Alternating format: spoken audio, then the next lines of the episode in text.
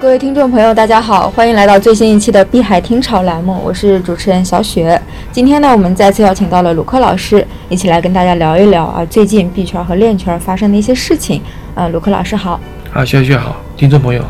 嗯，呃，今天的头条的话，应该就是人民银行的副行长范一飞呢，呃，就是发表了一个消息啊，他说。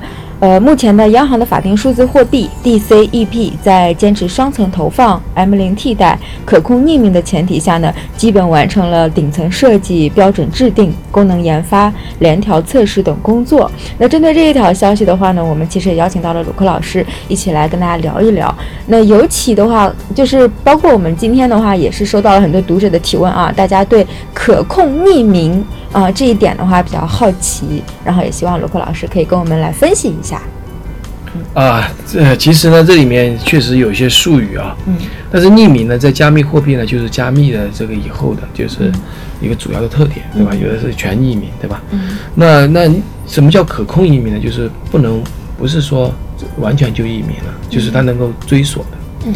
那匿名它最大特点就是我们考虑到，就是我我就举举个简单例子吧。你说这个钞票，就是它是说我们这个。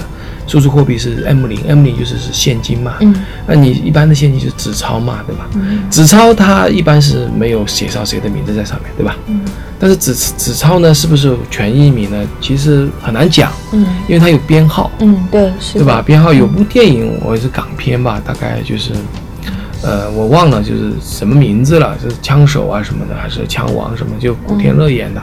它里面呢就反洗钱的，对对，他不是他就是那个弄到一笔钱，嗯，他就要去换成现金嘛，就他是拿那个债券换成了现金，人家给了他现金，黑社会给了现金，嗯，但现金他们一打开一看啊，这个杜文泽一看，它里面这个是连号的，嗯，那么你的连号的钱很多很多钱，它是用不完的，嗯，一车子钱你怎么去用嘛？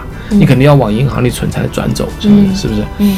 那这个往银行里存，马上就抓住了，因为你连号的嘛。嗯。你不，你要一张一张花，你还是还是个问题。嗯。所以说钱上面还是有记号的。嗯。是不是？嗯。如果呃我们说通知一下银行不收这个钱就行了，或者找到这谁谁存进来的，一下就把罪犯给抓住了。是的。那么那么回到我们以前的钱，就是比如说铜钱或者是呃就是这个。黄金，嗯，黄金它其实是真的，就是我们，因为它没有区别，完全匿名，哎，完全匿名就没有没有区别。你看上面就是，最多是印了字嘛，哈，嗯，但是呢，但这这个这个是没区别的，这一都是按量按按这个几两几斤的几就是几锭，的，这他不知道这个钱原来的主人是谁，对不对？长得一模，但但这是一模一样。那有人说比特币也是一样的，就是说没，其实但是比特币还是可以查查锁的，就是说为什么呢？其实很多，比如说贩毒分子，对吧？他把钱转转一转，嗯，他转一转，他可能可以通过互联网，他是留下痕迹的，嗯。第二个呢，转的时候，他这个地址一旦发现了某个地址是可疑的，他就会追溯到他是从哪里转的，嗯，他是有好几笔交易嘛，嗯，可以追溯到，就就追溯来，就是可他其实比特币还是有可查的，不是完全的，我们叫安保距离，呃呃，就是说也不叫匿名是匿名的，但不能说完全不可控或者不可追溯啊，呃，那那其实呢，有一些加密货币是美国比较禁止的，就是说它就完全不可计数，嗯，就是没法查，连账上都没法查是谁转给谁的，嗯，所以这个是当然是洗钱是最好的，嗯。因为这样的话呢，就你就没办法知道。那为了现在我回到回到我刚才的话题，你刚才说可控匿名，对吧？对对对。假如说我现在要把钱转给你，对吧？如果是按照我们现金给的话，当面给，那是没问题的，对吧？但是你一定要通过银行，嗯，那就问题就有迹可循嘛，嗯，对吧？你的账户到我的账户。对不对？是，那是可循的。那如果是远距离的话，就一就没有，就就一定不是匿名的嘛。嗯，对。那么，那么当时呢，央行的周小川，以前的央行的行长，他就说我们的数字货币是，他是拥抱数字货币，他就说是到底是应该是基于账户的。还是基于地址的，嗯，基于账户的呢，就是指就叫 KYC 嘛，嗯，就是说你你要是张三，你是你的情况、身份证什么一注册，到银行都干这个事儿嘛，对吧？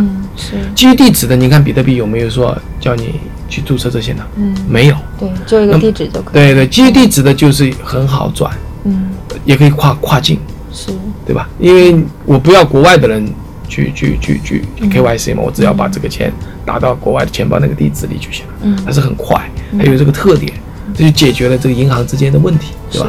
那当然前提他也要认认同啊，嗯，那么这就是一个问题，就是说那这样转，这种匿名转是不是可以黑社会用呢？或者说犯非法用呢？那是可以的，嗯，就跟比特币一样，如果是基于地址的话，那么也就是说不管不管对方是谁，我可以收钱，对不对？那你查不到对方嘛？所以呢，这样的一个情况呢，就是说加上个可控，就是说它是可以追索到是谁身上去的。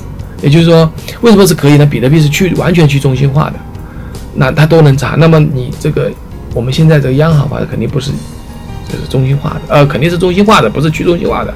那么当然是可查了，那么当然是可控了。所以这个可控的匿名性就是说，可能大量的，比如说我我要做大笔交易。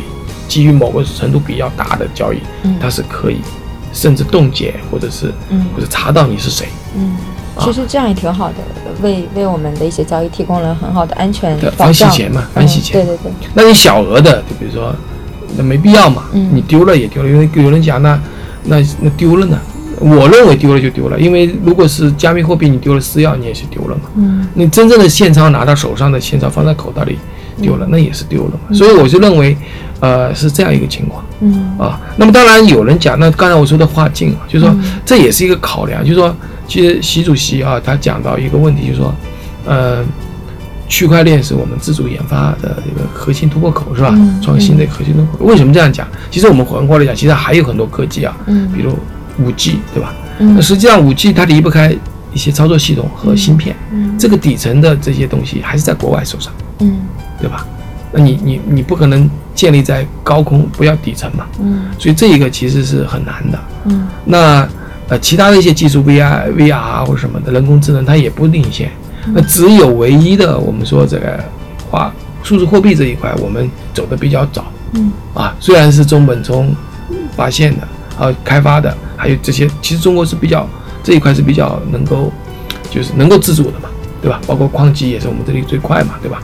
那这一块呢，其实是考虑到这个特点，这是第一个，是抢先占领这一个块区域，而且是互联网里面我们叫那也是协议，那个互联网协议是中心化的，是在哪里呢？是在美国，总跟总结点在美国，嗯，对吧？它是还是美国主导的，它是可以知道你信息是什么的，它是通过就协议，如果一旦发生战争，它是完全可以知道我们的消息，除非你是断了互联网，嗯，那么。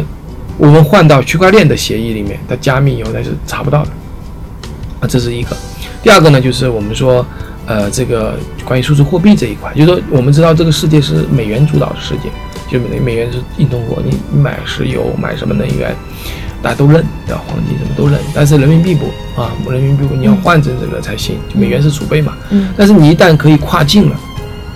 那么，比如在“一带一路”的国家里面，开始他可能做双边贸易，他可能会收一些，收一些他可以进托管一些，然后慢慢的他就经常性账户了嘛，他就会留一些，他就慢慢的就变成一个大家可认知、认识或者可共识的一个一个一个一个呃一个货币。